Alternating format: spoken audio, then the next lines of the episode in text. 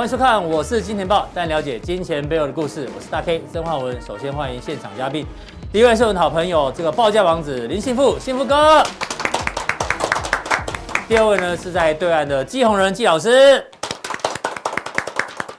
好，我们看一下今天的不止台北股市哦，整个亚洲股市呢一片绿啊。我相信大家都知道原因哦，因为这个俄乌的情况哦持续的升温，所以今天全呃亚洲股市呈现全面的大跌。特别我们来看一下台北股市哦，今天中场跌了五百五十七点，大家快速看一下哦，这个跳空的黑 K 棒啊，很明显的。已经把这个颈线已经跌破了，那连这个年线也失守了，所以接下来行情呢是正式走空，都得跟来宾来做讨论。好，提醒大家，我是金钱豹呢，每一天的节目呢都在我们的官网，好不好？记得有这爆的 logo，还有这个首播，只要订阅跟开启小铃铛，好不好？再按个赞，好不好？帮忙按个赞，就会更多人知道我们的这个平台，就不会错过最新的讯息，同时。需要加强錠的人呢，记得加强錠并订阅，有更多详细的投资的参考内容给大家做参考。那另外呢，后康 A 都在哪里？都在我是金明人报的粉丝团，好不好？粉丝团 FB 记得去搜寻一下就可以加入。那另外呢，最近有新的独家幕幕后花絮，我相信大家都有发现哦。这个幕后花絮哦，听说有人今天到底要不要跪算盘？小编的瓶盖已经找好了，是不是？我来看一下。哦，这个小编很呛哦，他说如果按赞没有破一百个，单膝跪瓶盖的，按赞数破五百，请一周早餐。我也是周一早餐哦，我说哦是一周早餐哦，赌这么大。那我们来看一下到底按赞人数有多少。好，按赞你都可以。我的家低空掠过，好不好？哦，所以。小编今天不用单膝下跪，但是呢，据说他满手股票，他已经躺平在地上了，因为他太晚加入我们团队了，他没有听 V 哥的提醒，好不好？要小心，要小心，满手股票到现在，所以今天呢，一副苦瓜脸的样子哦，这个早点加入好不好？这个就可以趋吉避凶。好，这个是 FB 的部分哦。那马上呢，进入到我们今天的一个重点哦。对，我们今天问了大家一个问题哦，我们今天问了什么问题？今天问了一个到底，来来来来，你觉得今天台股大跌，外资在上市加上柜合计卖超多少亿？答案最接近者哦，那个数字一定要很精准哦，我们会帮大家做统计哦，送神秘书籍一本。神秘书籍呢，有可能是这个，好不好？神秘书籍这已经绝版了，华南奇迹、七机还奇迹，哦，嗯，都是好不好？可能是这本。或者是另外一本神秘的投资书籍，到时候呢，答案最接近的人让你二选一，好不好？好，这个明天就知道答案了。好，先问一下幸福哥，幸福哥也有参赛权，你觉得？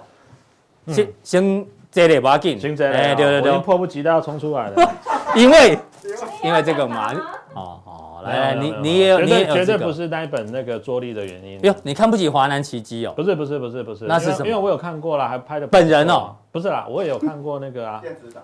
呃，那个那个桌历啊，我有看过，还不错啊，还不错哈。好好，你觉得嘞？上市加上会加起来几亿？你认为？我觉得，我帮你写一下答案。嗯，大概比如说今天来看，我来个数字。好，我猜六百好了，六百。六百整是？哎，六百整。好，六百整。那也让小编有参与感，好了，好不好？那个原本要单膝下跪的小编，你觉得多少？七百。七百整。好，我们还有好几个小编，好吧？大家都有机会。Echo 多少？大约五百，五百。小 K 觉得多少？四百，四百。我说今天的留言有两百一十六折了。哎呦，大家都有机会哦。嗯，好，那我也想拿到华南奇迹，我也要猜一下。我猜大概九百八十九亿。为什么？哦，来，快一千了。好，来来来来，大家先冷静。那我解释一下好不好？今天跌幅多少？右上角三趴多，对不对？你知道上次台股跌三趴的时候，外资卖几亿嘛？来来，在在这个时候，就这根这根这根，好不好？这个呢，就在这里。那一天呐、啊，是去年的二月二十六号，台股刚好也是跌三趴，也是跌三趴，跟今天跌幅差不多。那时候外资加权卖了九百四十四亿，然后上柜卖了四十一亿，加起来大概九百八十九亿，所以我是这样子的概念啊，搞不好被我蒙中，因为跌幅一样嘛。好，不管了。观众打死。哎，如果满手股票的人是很很痛苦，但是还好，我们一直都提醒大家要小心，要小心，好不好？怕我冲上去。小编，这个小编哈，有机会一定要让他出来，好不好？大家等着。好，提醒大家哦，明天就会揭晓答案哦，到底得奖者是谁？好，马上跟幸福哥来讨论一下。好，今天的这个行情哦，今天这个行情呢，大家都知道都是战争的一个情况。嗯、那战争的代价真的很大，除了这个双方死亡人数很多之外，嗯，包括能源价格啊，不管是天然气啦，还有原物料价全部井喷，嗯，已经影响到全世界了。那目前的最新情况呢，大家很担心，因为普京的。态度啦，越来越强硬。他说，现在只要对他做任何的制裁呢，都视同宣战。哎，包括设置禁航区域也不行哦，视为宣战。他说，如果你不让我俄罗斯的航空公司飞过去的话，那以后我也不让你飞越西伯利亚。哎，到时候票价会涨哦，这是普丁讲的。嗯、所以呢，包括各国如果收留乌克兰战机，也算视同参战。反正你做的任何制裁呢，都跟他宣战一样，所以这个问题哦，IF 开始紧张了。他认为全球的这个经济会受到影响，严重影响能源价格、粮食价格等等。然后呢，最新消息是，搞不好乌克兰流亡政府会出现，所以这个事情呢，一一直在演变下去哦，所以很难去判断。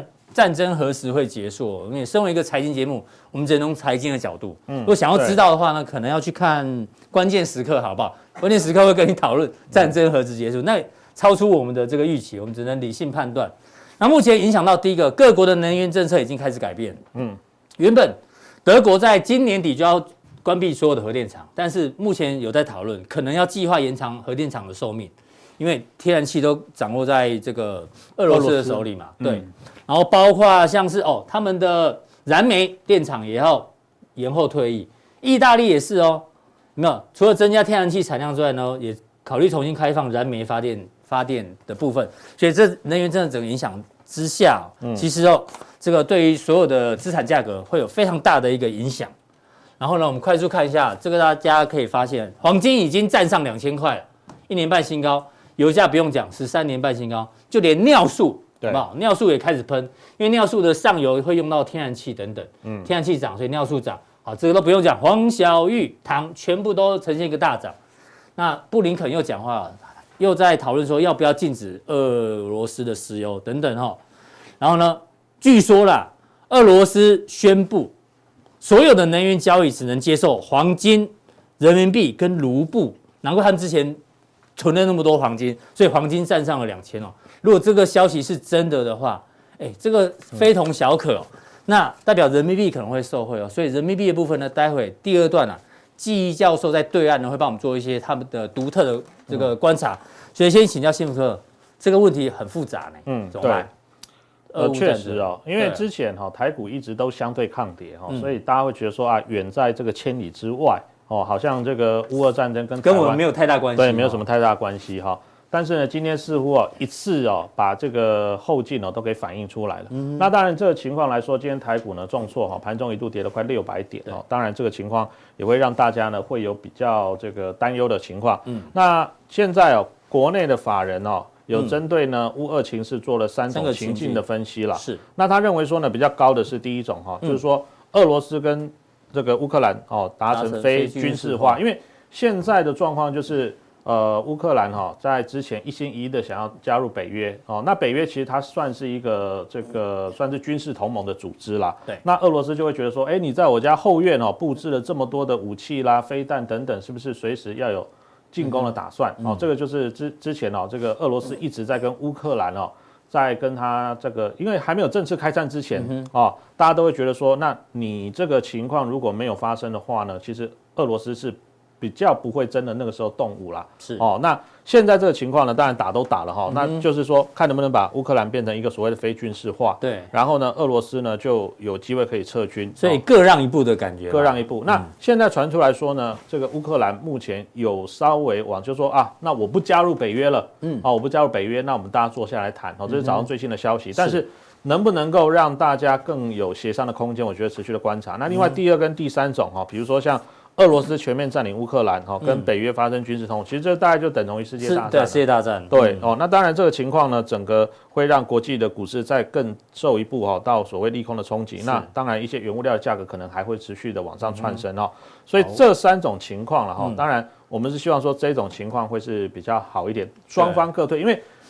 呃，这个和谈坐下来谈，本来就是，哎，你有你的立场，我有我的条件，嗯、哦，那不可能说呢，一开始呢，大家就能够第一次就解决，现在已经大家谈到第三次了，对，那双方都开始针对一些条件有做一些所谓的协商或退让的话，是、嗯、这个才有机会谈得成啊，哦，真的希望情境一发生啊，是是是是，让这个不确定性因素赶快落幕，嗯、对。对，好，这我们要持续做关注。对，那另外本周大事就是这个嘛。对，应该说下礼拜、下周对不对？下周下礼拜呢，其实哦，联准会这一次哦要开会了哈。那准备，因为三月的升息大概就会在这个时候公布。对，那本来呢，之前哦，通膨比较是市场关注焦点的时候，大家说，哎，会不会这一次就直接升两码？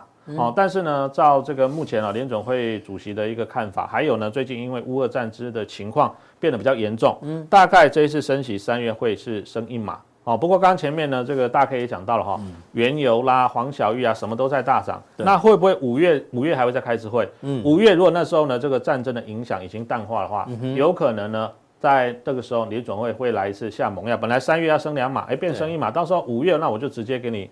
加码加回来嘛？对，因为那个林林林包尔是阿那阿阿哥说叫林包尔嘛，啊，包尔姓林，你知道吗？真的吗？对，你就看上礼拜有一集。哦，对，包尔姓林，原来是我们的这个同宗，跟你同宗，对，同个祖先，是是是。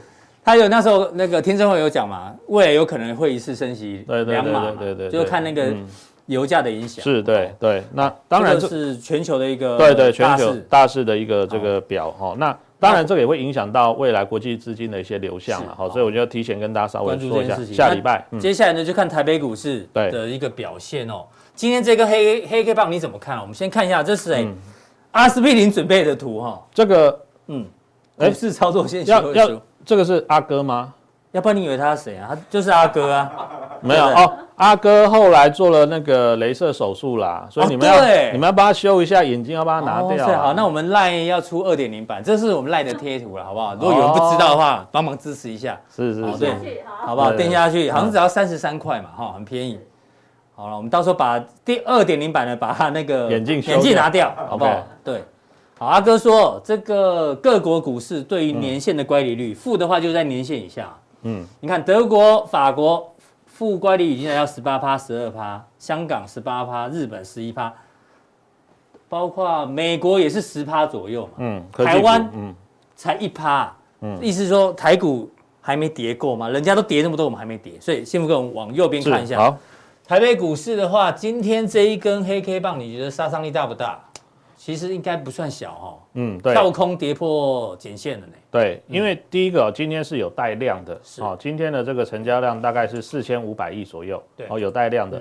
然后再来的话呢，本来之前呢，大家是预期说可能在半年线的位置呢会有支撑，哎，可是没想到今天呢一口气就以小跳空的方式直接破了半年线，嗯，甚至呢收盘的时候连年线都灌破了，哦，是。那今天呢带大量又灌破两个重要的支撑呢，代表今天卖压确实是比较大的，哦，卖压确实是比较大。那这个情况呢，其实通常啦，我们以过去的历史经验来说的话呢，你要出现止跌的讯号，当然最关心的就是国际的局势嘛，这是第一个。再来第二个就是说呢，像这边呢，我觉得。哎，这个筹码有点有点麻烦。对，这一波其实比较麻烦，就是说呢，大家对于哦这个国际局势似乎关心的程度都不够哦。那中间呢回档的过程里面，其实哦融资是一路的增加，这五天加起来哈，七十八亿左右。嗯，大概大概。那哎，观众朋友，你想哦。上礼拜增加七十八亿，今天一个跳空大跌，全部套牢，对不对？对。那你这些融资，你觉得主力会拉起来让你解套吗？几率可能不高吧。对，而且哦，最近很多现象就是说，只要盘中稍微有买盘在拉升的哈，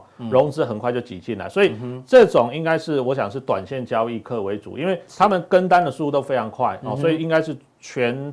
专职的人在做，当然也有部分的散户在里面。那通常这种情况呢，就是要以战止战啦。哦，以战止战，就是说呢，你融资要大幅度的退场，就像这一次一样嘛。对，这个融资一次好像减少五十几亿，对，所以才有反弹。对，但是很抱歉，融资又快速增加。对，等于说这波融资从二月份以来就一路增加，现在已经跌跌破二月低点哦，所以这一坨融资目前是全部套牢中的哦。对，大部分、嗯、大部分你如果是特别是这一波买到一些呃电子的，当然电子有少数创高，嗯、但是呢，是。多数如果你买到电子的，其实可能这一段时间相对会比较辛苦一点。嗯、哦，所以呢，重点除了说今天哦出来的外资的这个卖超的情况之外，我觉得融资也是重点，嗯、因为像去年比如说五月哦本土疫情爆发的时候，当天有融资呢一口气哦。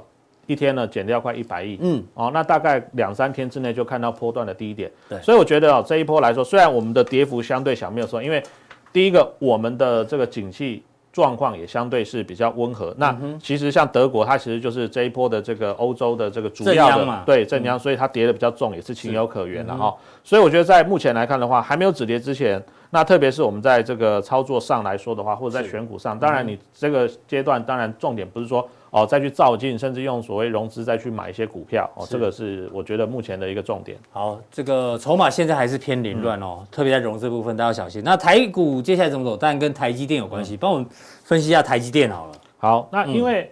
嗯台股里面呢，权重最重的一档个股就是台积电，它占台股，我们以加权来说，市值大概超过三成，哦，超过三成。那今天报纸有提到有关于哦台积电呢外资的看法，比如说像高盛跟这个大摩摩根士丹利呢，他们都认为说呢，其实台积电还是一家非常优秀的公司哦。那买进它跟优于大盘哦，那价位分别是八五跟七八零。当然你说现在台电都跌破六百，你给这个目标价好像有一点好高骛远了哈。嗯、但是我想他们给这目标价也是有他们的这个观点跟立场。是。不过我们常常讲哈，你看外资的报告，其实重点不是看他给的结论而已，你要去想说他到底给出这样的数据合不合理？好，比如说我们来看一下哈，逻辑上在哪里？对。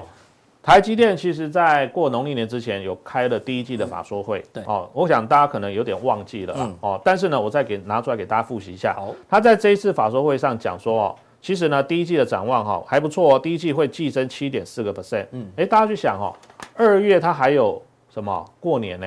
对，居然扣掉过年，它还有办法缴出七点四趴 QOQ 的成长，而且毛利率这边呢五三到五五，盈利率呢四二到四四。那我这边给大家看一下哈，是。其实呢，这个就是台积电它每一季的状况。你可以发现，它上一季哦，毛利率大概也是五十趴出头，它盈利率大概是。蓝色是毛利率。对对对，蓝色毛利率。然后这个呃咖啡色是这个营业利率。那大概五十趴跟四十趴出头。那它现在告诉你说呢，诶，我营收会增加，然后毛利率呢，诶，会跳到五三到五五，营业率呢也会四十到，都会比第四季有机会再更好。那代表什么？代表台积电呢，今年第一季的状况没有意外的话，应该会比去年第四季赚更多。比如说哦，往六块六块五之类靠近。所以你说台积电的基本面有问题吗？没有，没有问题。哦，没有。那全年来看的话，能够维持这样的数据呢？大概台积电 EPS 今年赚了二十五块，没有什么太大的问题。哦，因为他这边也告诉你说。全年展望，如果以美元营收计算的话，还是成长，对，会成长二十五到二十九趴。好，所以呢，我们就保守估了哈，每一季大概都赚了个六块六块多，哦，大概今年二十五块没有什么太大的问题。嗯，那台积电如果赚二十五块，你觉得它本益比给几倍合理？嗯，我觉得这个就是一个问题所在。对，好，比如说像现在我们以六百块整数价位来算好了，那台积电的这个本益比大概是二十四倍。对，那你今天跌破了。六百块，那代表是不是又变成二十三倍、二十二倍往下，好去做递延？那我们直接来看一下台电的 K 线好了。好。其实我觉得一家公司哈，如果它长期竞争力没有问题，反而遇到这种重大的利空，因为它今天也是跳空往下杀，也几乎收在最低，最低是五七五，今天收五七六。那反而其实当然，如果你是技术面派的，你会觉得这是一个空头的线型，不管是月线啊、季线啊、半年线等等哈，其实都在上面有点纠结向下，对，形成反压哦。但是呢，其实在这个位置上，我们就以。这个呃技术面的形态来说的话，当然最近外资是把台积电当提款机啦，对，这是肯定的。对，因为尤其今天的台币又贬狂贬啊，刚忘了给大家看台币的这个 K 线，台币贬很多，是，所以外资疯狂卖超。对，现在就是内外资在对做嘛。那当然，因为外资卖超的力量比较大，所以这一波也顺势往下跌哈。不过因为最近哦，很多的一些小资族开始用台积电买零股哦，也 OK。你那栏是融融资也是。逆势一直增加呢？对对对，这样好吗？我我是建议大家，如果你要买台积电，我觉得六百块以下那个中长线的投资价值是已经慢慢浮现，没错。嗯、但是呢，你用零股买，因为零股毕竟还是现股嘛，是 OK、嗯。但是我们不要用融资了，是哦，因为融资其实坦白说，你说像台积电，哎，这么大的股票今天都可以跳空往下跌了，这个接近二十块钱，收盘跌了十九块。嗯，那这个情况当然，如果你用融资买，因为你有加杠杆，你一定会有压力嘛，对哦，会有压力。所以我们是建议大家，如果说你真的觉得台积电长期是一家绩优的公司，你要用存股的这种概念去买一些零股来放，嗯、我觉得是 OK 了，是是 OK 的，是 OK。因为去年哦，比如说我们再把 K 线拉长一点好了，好哦，拉长一点。你可以发现，去年台积电呢，在、嗯、呃市场很恐慌的时候了哈，嗯、最低大概也是在这个位置哦。是去年呃大概哦对，十月的时候有一波回档嘛，嗯，哦，甚至于说呢，到这个那时候疫情爆发，本土疫情的时候，对，最最低呢还杀到五百一十八块，对。也就是说，你在所有线型破掉的时候，你敢进去买，其实后面它还是有慢慢涨回来。为什么？因为它基本面就是很好。对。但是你在那个当下，如果你用融资买，你有可能被迫停损，哦，被迫停损。哦，所以差别还是说你的这个资金的运用，还有你的持股方式。那当然，今年来看的话，包括像它三纳米或三纳米的这个进阶版，还有包括像资本支付，其实状况整体都还不错。所以呢，什么时候台积电能止跌，会是台股稳定的关键。当然，短期之内还是要看外资的态度如何哦。所以这个基本面向上的股票要买在什么？技术面最丑的时候，嗯，好不好？当然是慢慢进场。对对对，像你刚讲长线的或存股的可以考虑，但是不要用杠杆。对，不要用杠杆。杠杆，哎，对，好，好，对，我这个坎我一直过不去，你知道吗？杠杆，对，好，好，这个是台积电部分。嗯，那另外呢，从这个选股来看的话，是因为这是大家应该有看到这个新闻嘛？三零三台湾那一次停电影响其实很大，因为工总已经说。六个月之内要提出能源政策，代表工商业非常担心这件事情。因为呢，这是工经济部工业局统计的哦。上次三零三的停电啊，有七成以上的工业区受影响，四十八座的工业区，五百二十一家厂商同时停电哦。里面有半导体、光电、石化、钢铁等等，其实影响很大很大。然后高雄的石化业也影响蛮多的，所以这个刚刚讲的都是外患嘛，战争，这是内忧啊，对吧？你怎么做观察？好，其实哦，我们来看一下哈，嗯，去年的停电哈会，呃，就上礼拜的停电会导致于一些这个产业出现结构出现变化。当然，我们也希望说呢，在未来哦，台湾的能源政策上能够让这些厂商，因为最近很多这几年慢慢的很多厂商，呃，很多厂商都从大陆移回来台湾，甚至往东南亚发展。那一些比较重要，比如说像台积电。其实它的先进制程基本上它也不会去别的地方哦设厂哦，主要还是留在台湾哦，所以未来电力供给的稳定呢，对于台湾产业的发展还是非常的重要了哦。那近期我们来看一下哈，当然未来的获利成长是一个关键，而且现在哈法人这个筹码比较集中的哈，嗯，其实最近虽然盘不好，还是相对比较抗跌啦。哦。那呃这边呢有一个今天早盘哦统计出来的哈，就上礼拜呢。法人买超哦的一个这个金额哦，他去做了一个排序哦。那当然，今天因为电子股受创比较大，所以像金豪科啊、南亚科，虽然外里呃上上礼拜哦这个法人是净买超的，嗯，不过今天还是有跌哦。但是呢，跟这个船产，特别是跟这一波原物料大涨比较相关的哈，反倒是表现是比较好。除了他刚刚那个方式之外，我们会用筛选的哈，外资跟投信同买的哈，比如说像上礼拜有阳明、有华航哦，还有奇隆、合金、南电。那当然今天。非呃电子类的都比较惨了，哈，奇鋐啊、合金、南电今天都跌比较惨。但是我们要讲哦，今天的这个情况有一点是我们常常讲类似说系统性风险，系统性风险是无杀无差别，无差别，对对对，无差别。好，那也就是说呢，好的坏的大家都一起跌，哦，好的坏的大家都一起跌。那这种情况其实，呃，你在市场够久就一定会遇到。那这个时候呢，你手上持有什么个股，有时候呢还是要做一个汰换留强。当然。如果说是基本面不对的，那到停损你真的就要停损。但是好的公司你也不一定说啊，在急差的时候你去卖在一个很差的价位。我觉得这个这个才是重点。那我们先稍微举几档来看啊，比如说像阳明，那上礼拜来说的话呢，法人也有进场，不过可惜的就是什么，一样哦，融资哦。最近呢，就是只要看涨，大家又拼命追。那拼命追的时候还用融资追，所以你看它今天基基本上它收了一个非常对称的什么？黑 K 棒哦，几乎把前面的这个红 K 棒跟吃掉。那有时候我们常常开玩笑，有时候这个国外的讲法都说，呃，这叫什么？哦，黑 K 吞噬。啊，我有时候都开玩笑讲说，啊，这就叫大肠包小肠啊。对，我都吃那个大饼包小饼。哦，大饼包小饼。士林夜市，然后也 OK 都可以。哦，就是技术分析其实你你可以把它拿来运用，但是不用说啊创造很多奇怪的名词，反正你只要叫的顺口都可以了。大肠包小肠，对，叫的顺口都可以，你好记、嗯、哦，这个都可以哦。那当然以这个上礼拜来看的话呢，其实今天盘不好，它也被跟着往下带。本来早盘还有小小的翻红，但是一下子还是收盘收在相对低点。嗯、不过形态上至少是强的，主要是因为、嗯、呃去年呢货柜三雄的获利状况都不错哦。那这礼拜准备都要开董事会哦，那会公告所谓的鼓励政策，现在应该市场预期。都还蛮有机会哦，可能这殖利率还蛮高的。好，那再来还有包括像华航啦，嗯、哦，还有呢，我们华航也稍微看一下，好，今天也是跌了哈、哦，跌。对，今天今天能够逆势的少之又少，少之又少了哈、哦哦，大家都跟原物料相关哈。嗯那它今天呢是回撤了这个季线哈，那很可惜的收盘的时候没有站上季线。不过以筹码来看的话了哈，是哎外资呢连卖了九天之后，上礼拜五呢第一天回头买超哦，那投信也有买。不过呢这这个个股来说的话呢，我个人是觉得啦，下半年还是蛮有机会的，因为下半年随着疫情解封之后呢，我想大家对于哦这个旅游啦、出国的需求还是会在哦，那特别是。呃，之前我们有看过一个这个统计资料哈，嗯，在疫情之前呢，每年大概有一千七百万人的人次出国，嗯，但是呢，到去年因为疫情还在还在酝酿嘛，疫疫情还在进行中，去年只剩下三十六万人，所以大概只有没有疫情之前高峰期的两个 percent 啊，所以这个这个需求回来之后，我觉得成长性还蛮，但是重点是短期内它还是会受到这个国际局势的影响哈。好的，那再来我们看第二张好了，好。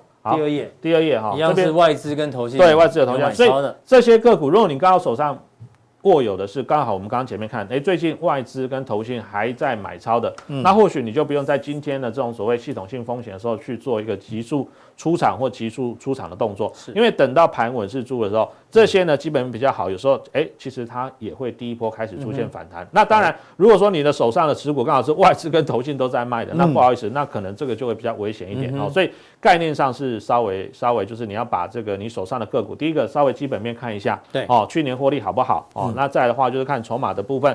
最近法人呢，如果还有逆势加码哦，虽然它跌，嗯、但是这你就可以稍微比较放心。那如果土洋法人都在卖的，都在卖的，对你可能还是要小心一点，嗯、可能还是要找一个比较好的价位哦，去做一个太弱留强的动作。好，非常谢谢幸福哥以上的一个分享哦。那待会在加强店的时候呢，这个一样报价王子要继续帮大家抓涨价的顺风车，还有一些双重题材，还有高值率的概念股的范例给大家做参考。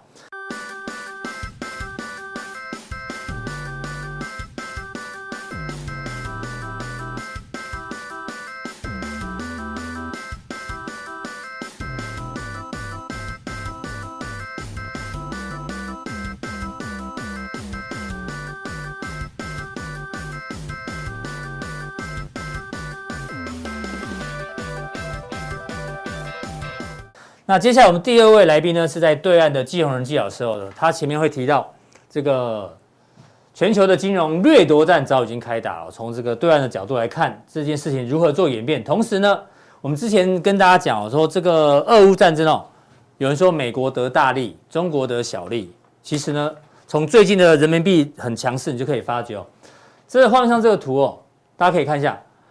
这个叫什么色啊？深红色好了，好吧？深红色呢是人民币走势，往上呢是升值。你看人民币这一波很强哦，但过去啊，人民币的走势呢会跟中美的利差成正比，就利差越大的话呢，人民币会越强。但是你发现这次利差缩小，人民币反而没有走弱，所以代表哎呦，这个金融战应该说是第三次世界大战里面的财经版哦，哎呦。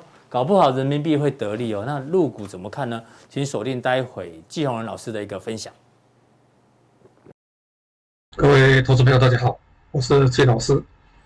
那回到福州大概也快一个月了啊，那扎扎实实的隔离了二十一天啊，然后后面七天是自主健康管理，所以整整是一个月的时间啊。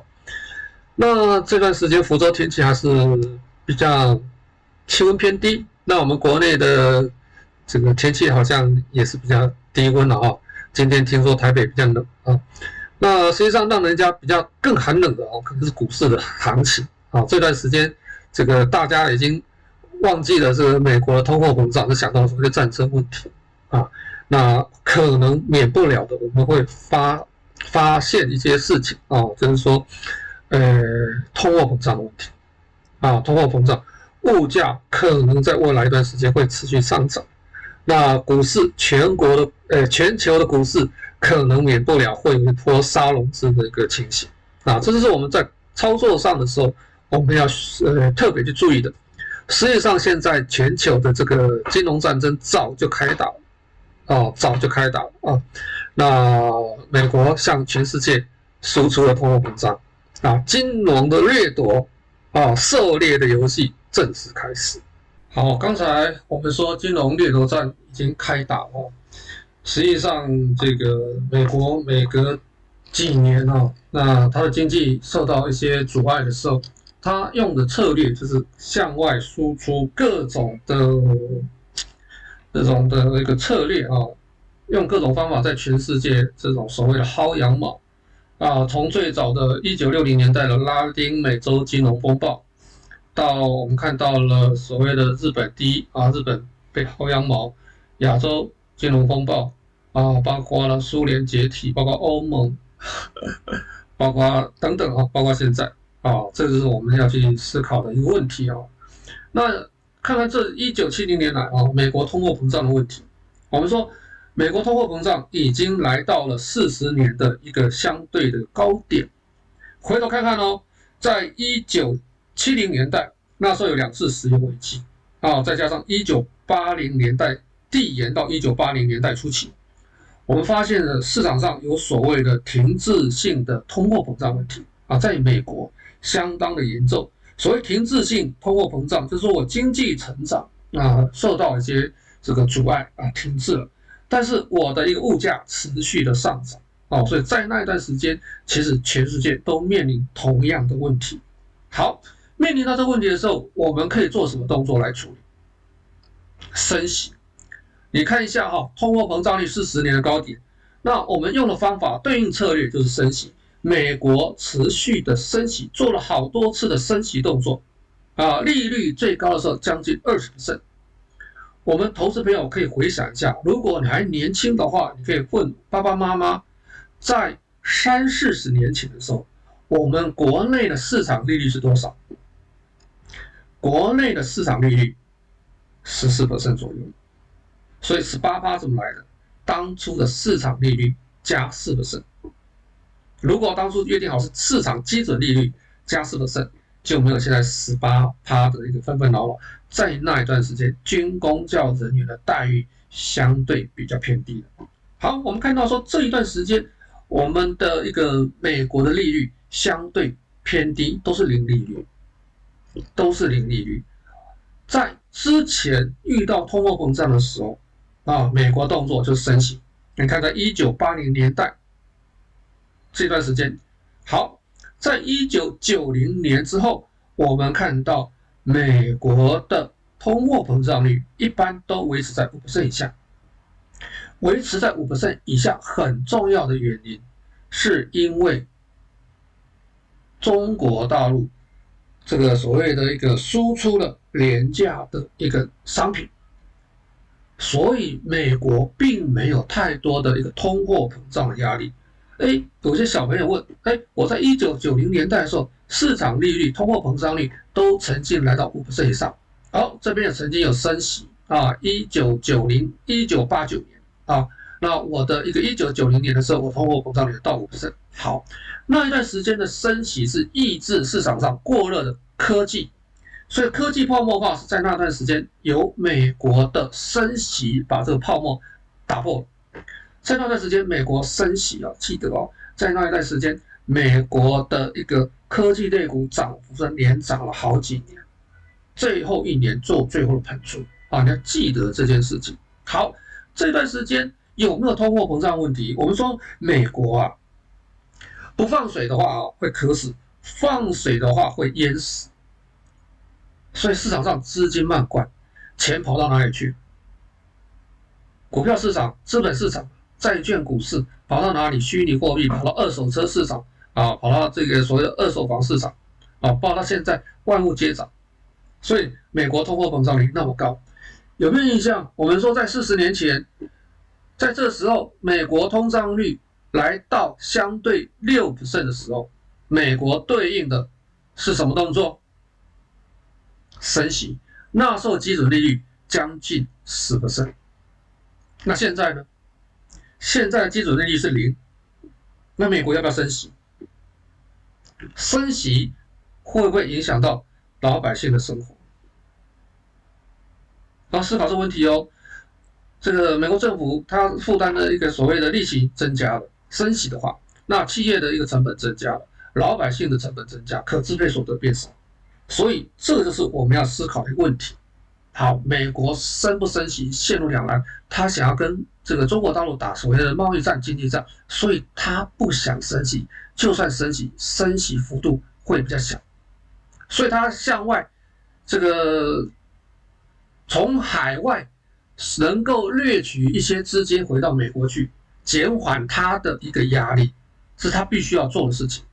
所以我们看到说这段时间哦，这个乌克兰的问题，大家吵得沸沸扬扬哦。实际上，我们从这一段时间有一些的一个原物料价格往上涨，其实看得很清楚。这是布兰特原油，布兰特原油主要是谁的？在哪里？在北海。哦，英国主要是英国、荷兰。哦，这个科牌嘛。哦，这个主要是在荷兰。好，那你看这段时间的涨幅，啊，这两个礼拜涨幅特别明显。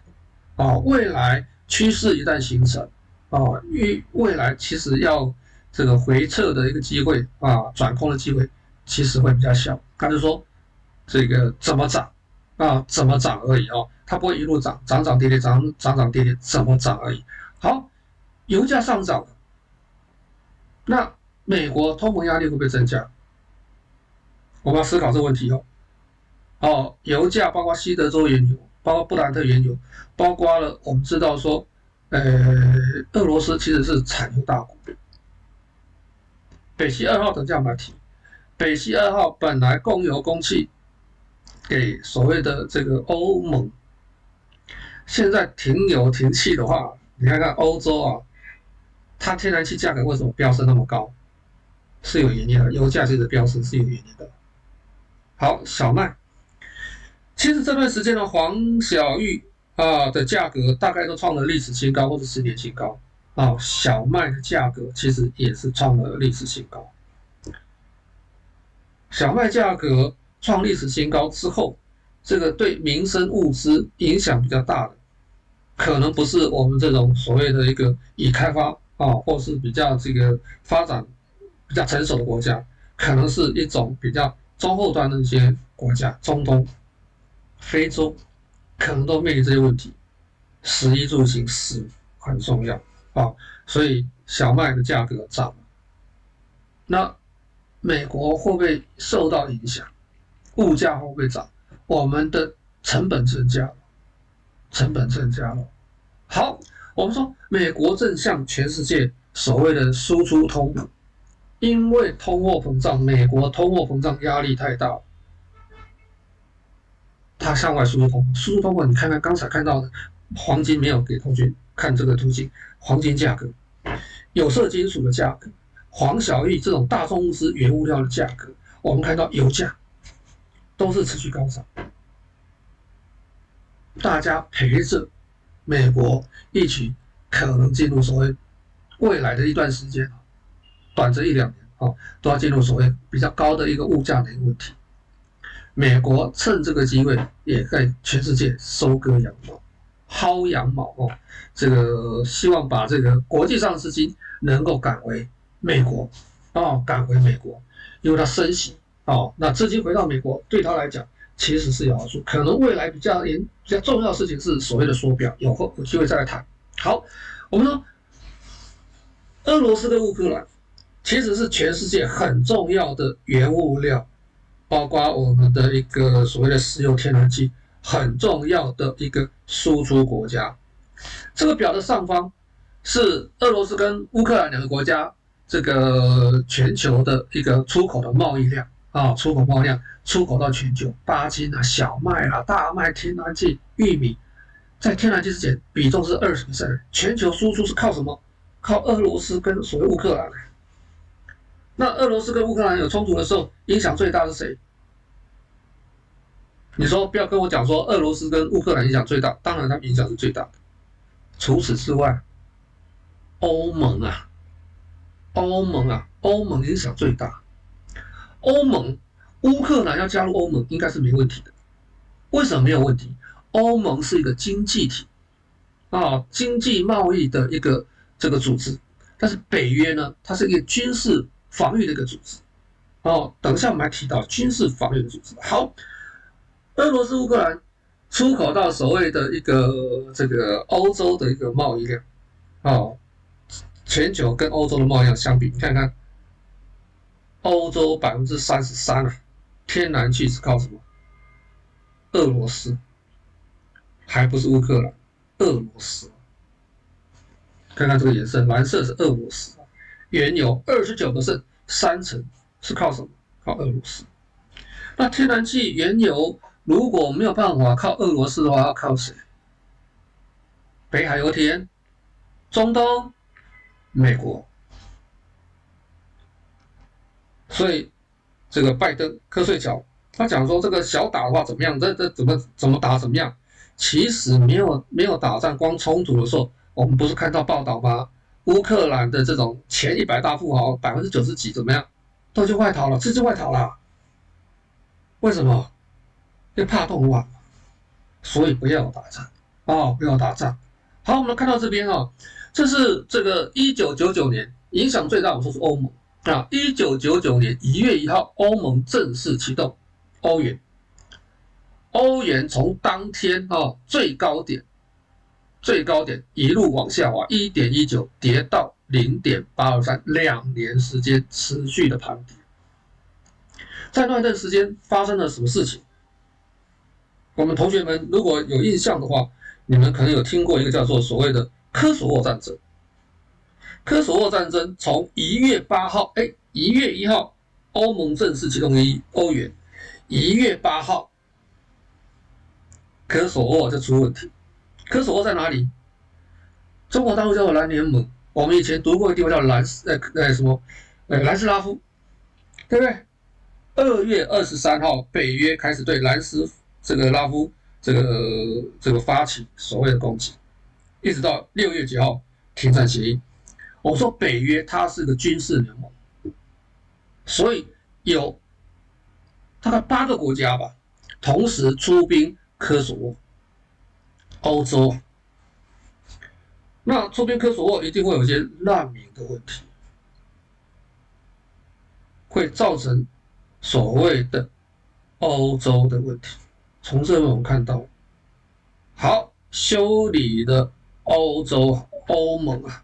你欧元啊，欧盟成立，欧元成立，欧元会影响到什么？美元的霸权。好，经过了一段时间修修身养息，正好科技泡沫化啊，这个修身养息之后，一直到两千零七年、零八年的时候，我们看到欧元创了历史新高，一点六零四零，一点六零四零，很好，正好要遇到什么？美国金融风暴。有人说：“哎，这个欧债问题，欧债问题，其实欧债问题是由美国引起的，美国的金融风暴外扩到欧洲，外扩到全世界，受到影响。一五一四零，哦，是在二零零九年，哎，欧债风暴是在二零零九年，一五一四零之后，欧债风暴，我认为这都是巧合，哦，你不能说有有有这个这个什么美丽国。”啊，或是某大国啊去做什么操控，我们只能说巧合。好，一点四九四零，啊，这个欧债风暴之后稍微喘了口气，欧元稍微喘了一口气说，哎，反弹到一点四九四零。那一点四九四零又遇到什么问题？哦，还没到一点四九四零啊，那我们就遇到了所谓的阿拉伯之春。啊，阿拉伯之春大概二零一零年十月十十二月。啊，二零一零年末年末，哦，有阿拉伯之春，之后有各种的颜色革命啊，影响到中东、中亚的十几个国家，欧元区再度被打趴。为什么？包括北非这些地方造成难民。回头看看十年前的新闻，造成了一百五十万的难民涌向欧洲。那会不会造成欧洲的社会问题？欧洲这些国家要不要接纳这些难民？这是我们要思考的问题。好，之后稍稍这个欧元稍稍喘了一口气哦，反弹到一点三八六八，很巧合。我们回头去看看，二零一四年发生了什么事？乌东战争。之前有两个亲这个俄罗斯的这个所谓的总统被拉下来，哦，换成亲美的总统。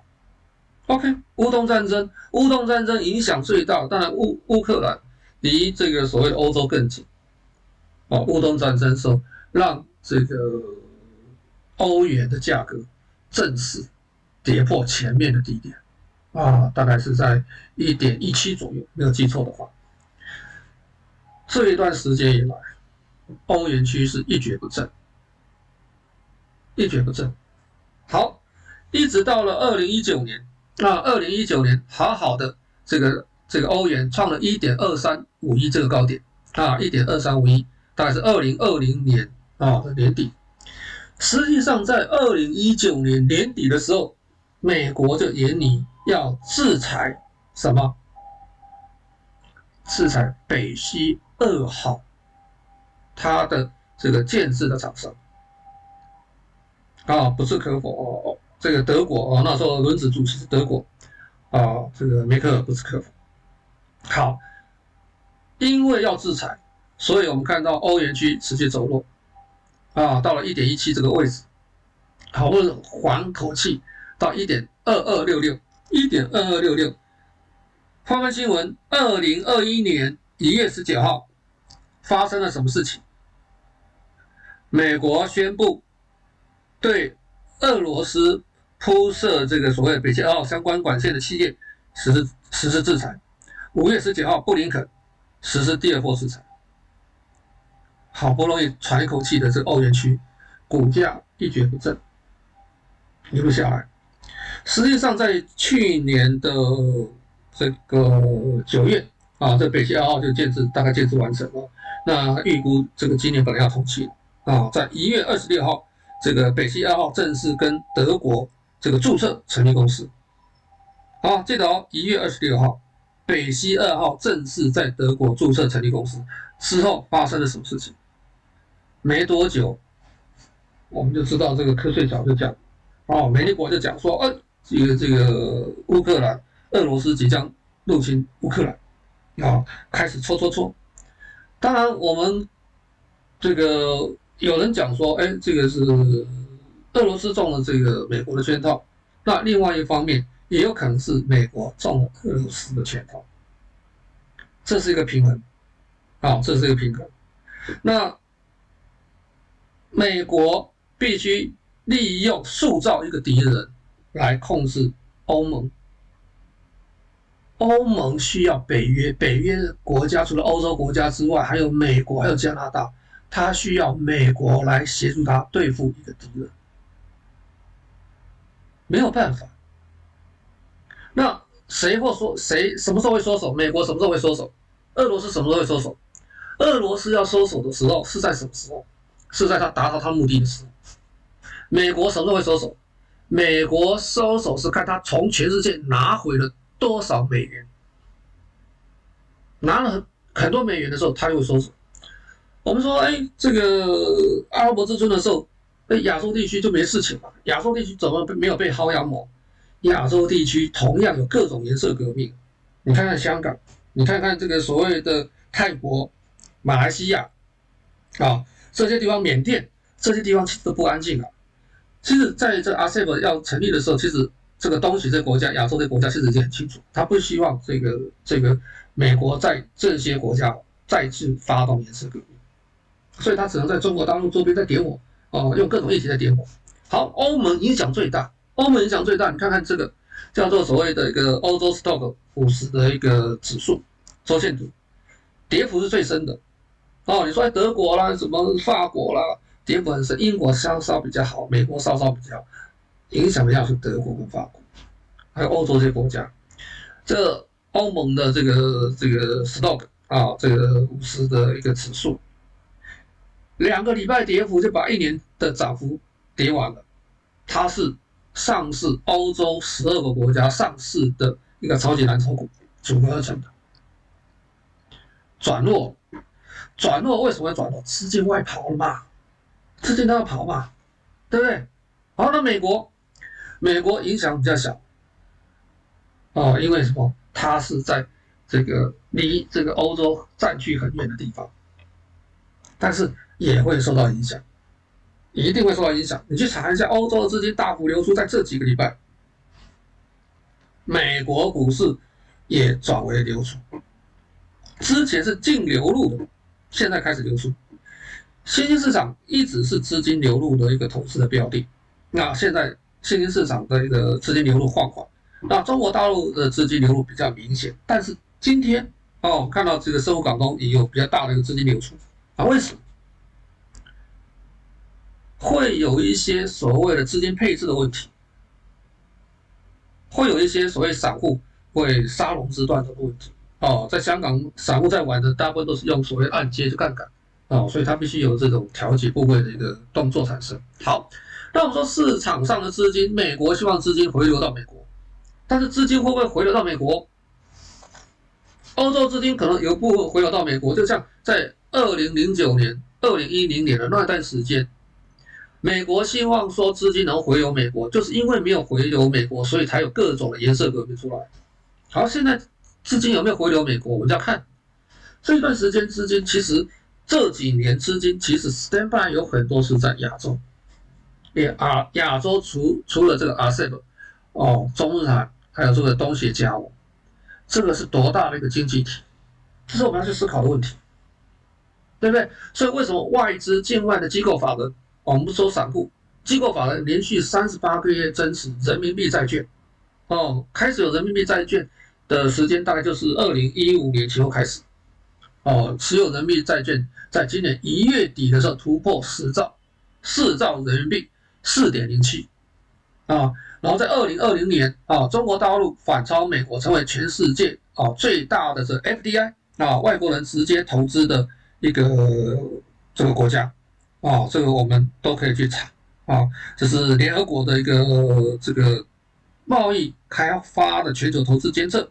啊，投资的一个趋势监测的一个组织，啊，公布的讯息，啊，这个都会查，啊，再过来，人民币的全球支付在去年超越日币，成为全世界第四大的这个交易货币，啊，SWIFT 啊，公布的这个资料，啊，就是 SWIFT 要这个制裁这个俄罗斯嘛，啊，但是制裁俄罗斯的一个银行啊，但是部分的银行它不制裁，为什么？因为它是这个主要的一个天然气跟石油交易的一个银行，OK，好。然后，深沪港通北向资金累计流入了一点六六兆人民币，啊，一点六六兆人民币大概也是这五年五六年来，哦，人民币持续升值，人民币持续升值，可能背后的因素就是资金有流入，人民币升值，说哎，真的还假的？我看看这个是不是人民币升值？月 K 线现在已经到六点三了，啊，跌破六表示说它要创了历史的新高纪录。二零零五年的时候，人民币对美元是八点一八，持续升值。哦，这是所谓的人民币的一个这个离岸人民币的价格报价。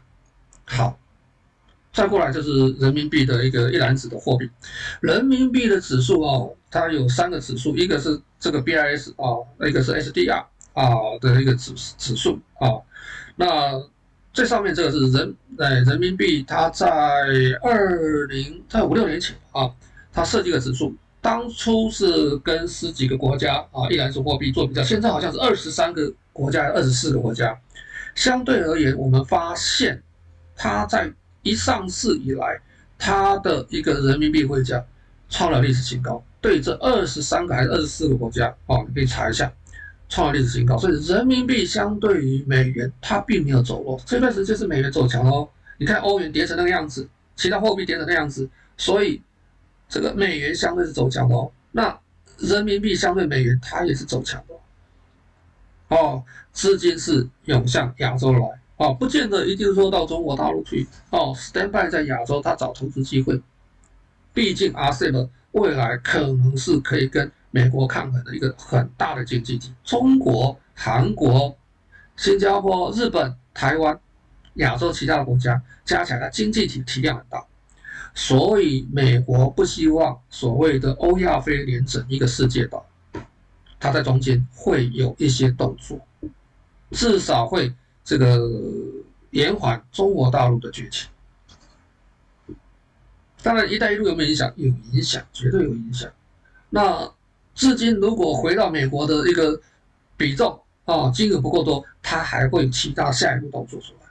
所以，美国什么会收手？俄罗斯收手是拿到他的想要的东西，他会收手；没有拿到他想要东西，他不会收手。美国什么会收手？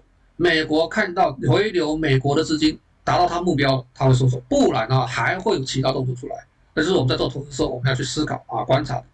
那在这来啊，未来半年其实操作难度会正好会加大，越来越大，哦，所以有大部分的股票反弹，其实要做调节的动作啊，尤其是我们台湾的股票啊，要注意一下啊。那这段时间如果你要做投资的话，我们觉得说有些是战争受惠股啊，比如说这个原物料啦、贵重金属啊。这个石油等等，这都是可能收回股票，它不会一路涨，啊，涨涨跌跌找买点啊，再过来景气复苏的股票，再过来所谓的价值型股票，价值型股票它在这边只是说防守，是不是能够马上能够有涨哦？这都是我们要去观察。好，那简单介绍到这里哦，等下在所谓的加强錠的时候，我们来介绍可能比较注意、值得注意的一些重要股票。那谢谢。